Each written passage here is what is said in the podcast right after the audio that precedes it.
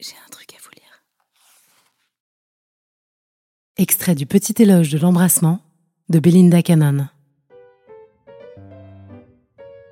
Nous, peuple trop sédentaire et immobile, avons tendance à oublier que la danse est l'une des manifestations primordiales de l'humanité.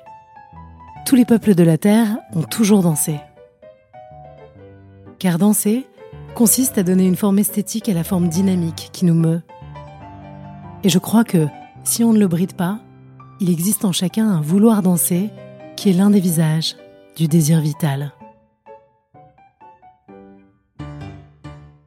L'expérience de l'intime n'est pas anecdotique. Au-delà de ce qu'on peut penser et changer dans les pratiques amoureuses, au-delà des interdits et des choix, reste et restera cette expérience inouïe de l'extrême proximité, aussi extrême qu'elle est rare.